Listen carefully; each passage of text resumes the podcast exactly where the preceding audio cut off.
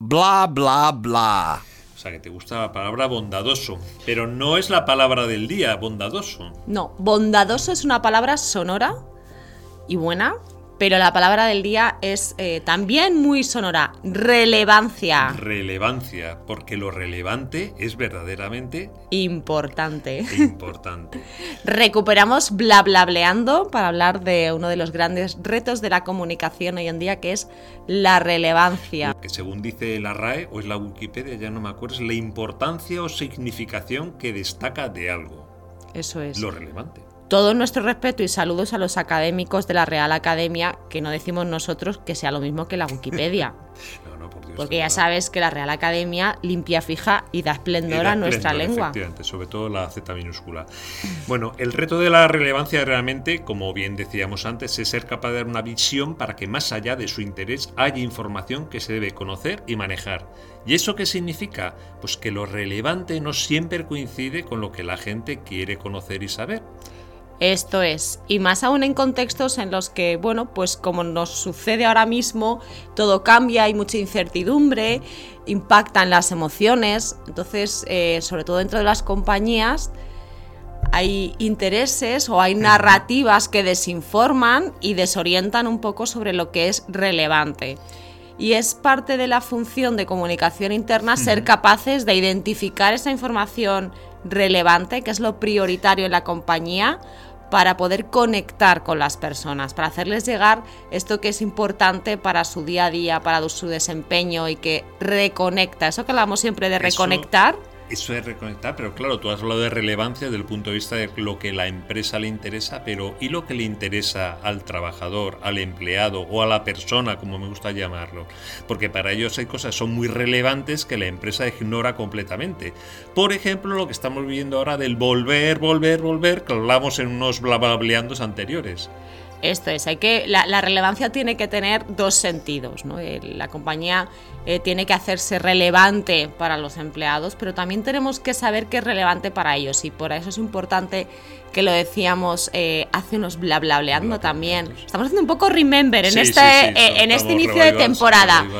Eh, como dice nuestro querido Manuel Sevillano, una cosa es ver el cartel de la peli y otra es ver la peli entera. Bueno, pues en estos tiempos de cambio de olas y fluctuaciones es bueno eh, escuchar de forma constante, ver la peli de lo que pasa en la compañía para poder hacernos relevantes ¿no? y saber qué es lo que necesita saber las personas, porque la segmentación, digamos, ya no solo responde a los que tienen ordenador o no, los que están en una geografía o en otra a responsabilidad eh, jerárquica, sino que luego también hay, bueno, pues esa diversidad también emocional dentro de las compañías, según ciertas situaciones que se han vivido o no.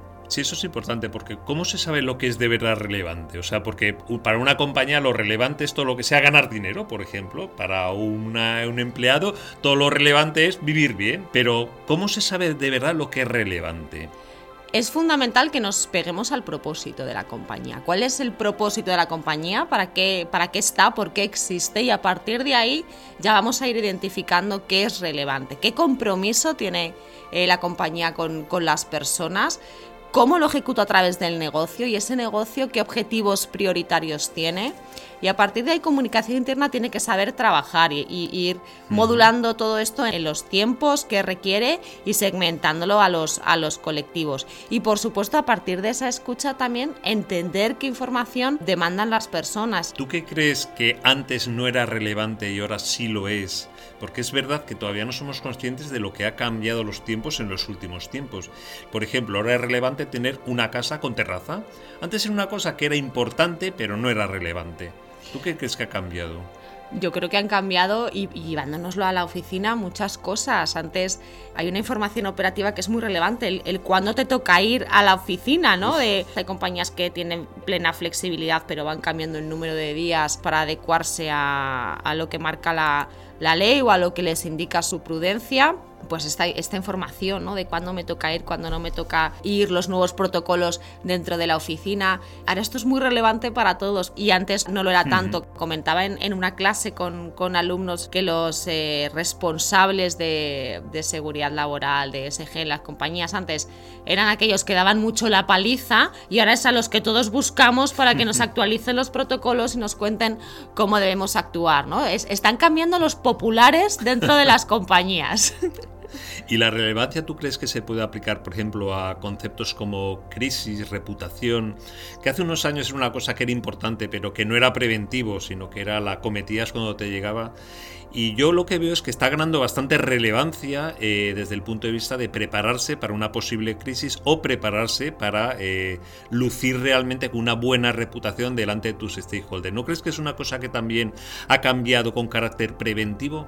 Mucho. Todos ahora estamos en nuevos escenarios y nos damos cuenta de que cambia eh, todo mucho más rápido, ¿no? La situación económica, el contexto social, con lo cual los riesgos son mayores y diferentes. Hay que tener una nueva mirada, una nueva visión y por eso se habla tanto y es tan relevante en los ámbitos corporativos, institucionales. Entonces hay que ir adaptándose, ¿no? Estamos pasando de un momento en el que eh, gestionábamos el cambio a un momento en el que vivimos en el, en el cambio. Y oye, no se nos está dando mal. Vamos para adelante. Me parece que sí.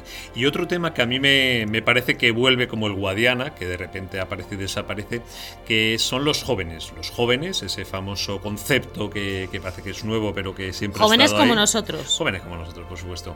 Que de cara a conseguir un trabajo, de cara a preferir una, una, un futuro laboral, las cosas que para nosotros podía tener relevancia, porque nos educaron para eso. Busca un trabajo para toda la vida, decía siempre mi madre. Entra en Telefónica, que es para toda la vida, ese tipo de cosas. ¿Tú crees que realmente ha cambiado? O sea, las cosas que eran re relevantes para nosotros ya no lo son para las nuevas generaciones o simplemente es que nosotros somos más mayores y lo hemos olvidado? A ver, yo creo que ahí tenemos que ser un poco críticos. No es que haya cambiado tanto, porque cuando nosotros éramos jóvenes, más jóvenes, más jóvenes perdón, más jóvenes. nos preocupaban otras cosas. Pero sí es cierto que el contexto ha incorporado nuevos conceptos en, en, lo que es importante para los jóvenes a la hora de entrar en una compañía, ¿no? Como eh, esto es una, una anécdota real, que, que, un joven te pregunte, oye, ¿vosotros cuántos días de teletrabajo ofrecéis? Porque da por sentado sí, que sí. en una compañía en la que es posible el teletrabajo apuesta por la fórmula de, de tener al menos ciertos días de teletrabajo. Pero no solo eso, incluso yo hablo, por ejemplo, con mis hijas, que, hombre, son jóvenes, tienen 17, 19 añitos y tal, y ellos incluso me hablan de empresas con conciencia medioambiental. O sea, para mi hija, por ejemplo, que no es que sea una hippie perroflauta precisamente, pero, pero para ellos es muy importante. A ellos también empresa. los queremos, a los hippie perroflautas, que conste. Queremos a todo el mundo, a todos, a todos. A todos. A todos. Y los del Alcoyano, que son los Lo que tienen más moral. ¿Qué moral tienen? Pues eso, para, para mi hija es muy importante una empresa que tenga conciencia medioambiental. De hecho, ella eh, analiza muy bien las acciones que hacen las empresas, el cómo se venden, ubica el eje del mal a determinadas compañías en las que ella jura y perjura que jamás trabajará. A mí me, me sorprende bastante la relevancia que está cogiendo cosas como esas, como ese compromiso medioambiental que A mí tiene me, alguna me hace mucha, mucha gracia eh, cuando vamos a comprar al supermercado y coges un envase y no sabes lo que tiene, pero sí todo lo que no tiene, sin gluten, sin aceite de palma, sin eh, conservantes, sin, sin, sin, sin. Y uno dice, no sé lo que me estoy llevando, pero sí todo lo que no hay dentro del paquete, que oye, no está mal. Han cambiado lo que es relevante también para los consumidores y los empleados, porque al final somos personas, ¿no? Como dice eh, Simon Sinek, eh, el 100% de los consumidores son personas, el 100% de los empleados son personas, o entendemos a las personas o no podremos comunicarnos, y menos aún eh, vender servicios, vender productos. Pues de esto va, ¿no? De que es importante al final para, para el público al que queremos eh, vender o con el que queremos conectar para que realmente pueda haber una, una sintonía, ¿no? Mm. Tenemos que hacer ese ejercicio de, de empatía y probablemente para esos jóvenes eh, que han escuchado hablar tanto del cambio climático, porque nosotros no escuchábamos eh, hablar del cambio climático, o al menos yo tanto, no tanto cuando era estudiante, pero ahora sí, les preocupa mucho. Y hablando de relevancia y generaciones, ¿tú no crees que con los años, con las generaciones, con la edad, cambia un poco la relevancia de las cosas? Yo no busco lo mismo ahora con mis años que lo que buscaba con 20, o sea que eso va más allá del momento. ¿No podría ser pensar en la relevancia que tienen las cosas para, por ejemplo, los silvers, ese gran problema que, que siempre ha estado más o menos oculto, pero que ahora cobra especial relevancia, el observar qué es lo que es relevante para ellos y ofrecerles una solución para que realmente aporten a la compañía, aporten a la sociedad, la sociedad les aporte a ellos, las compañías les aporten a ellos, en fin, y se produzca ese, ese ciclo maravilloso de aportación y relevancia pues es lo que decíamos, tenemos que conocer a quien queremos eh, contar y qué es lo que le caracteriza, ¿no? Y para cada circunstancia eh, pesan más unas cosas que otras. Yo creo que el tema generacional pesa en algunas y en otras no. Por ejemplo, en tema de cine y series pesa mucho, en eso me he dado cuenta. Pero sí hay una cuestión en la que yo creo que los momentos vitales tienen más peso o influyen más que lo que es eh, la generación, ¿no? En cuanto a lo que es relevante para ti en, cada momento. ¿Te has dado cuenta que no hemos dicho que estamos en blablableando y que somos Angélica y José una vez más que hemos vuelto después de este parón de Navidades? Teníamos tantas ganas que nos hemos puesto a blablablear de repente, pero... Dime, Angélica, porque ya, ya estamos pasando el tiempo y tal, ¿qué es lo más relevante para ti en este momento desde el punto de vista laboral? Para mí lo más relevante es la agilidad, el ser realmente ágiles, el poder, eh, agilidad y flexibilidad, porque creo que cuando estamos en un entorno ágil y flexible, todos tus ámbitos, todas tus parcelas vitales combinan mejor. Todo fluye, ¿no? Todo fluye. Be, water. Pregunta mami, pregunta mami. Te voy a preguntar, eh, José, ¿qué es para ti lo más relevante ahora mismo en el ámbito profesional? Pues mira, me alegro mucho más esa pregunta, me pilla así un poco de sorpresa. Eh, para mí lo más relevante es seguir pasándomelo bien. Es lo más importante, en eso no he cambiado, es lo más importante, pero ahora cobra especial relevancia porque porque bueno, creo que nos enfrentamos a nuevos retos, a nuevos momentos, a nuevos mercados, a nuevos proyectos y creo que lo importante es seguir disfrutando. Si no, sinceramente, si creo no, no que venimos. Esto no merece la pena. No, no merece la pena. El día que no nos lo pasemos bien, empezamos a la lotería. ¿Echamos el cierre? No, echamos la lotería si nos toca y, eso. el día que... no nos lo pasemos bien, nos reinventaremos para seguir pasándonoslo bien. Efectivamente, el club de la comedia, algo así, no sé, algo, algo divertido. o un huerto. un huerto trabajando, ¿eh? Siempre. O sea, lo de, lo de vengo aquí a divertirme, no, no. Que ya lo decía en, mi, en mi post anterior. No, aquí no se viene a bueno, Ojo, a ver, si nos toca el euromillón lo pensamos, ¿vale? Bueno, igual no lo pensamos, efectivamente. O igual seguimos bla bla Eso siempre. Nada, tenemos que aplazar ya la cita hasta el próximo bla bla en el que hablaremos de otra palabra interesante de comunicación interna, comunicación y interna y personas, efectivamente. Hasta el próximo episodio, Angélica, como siempre un placer.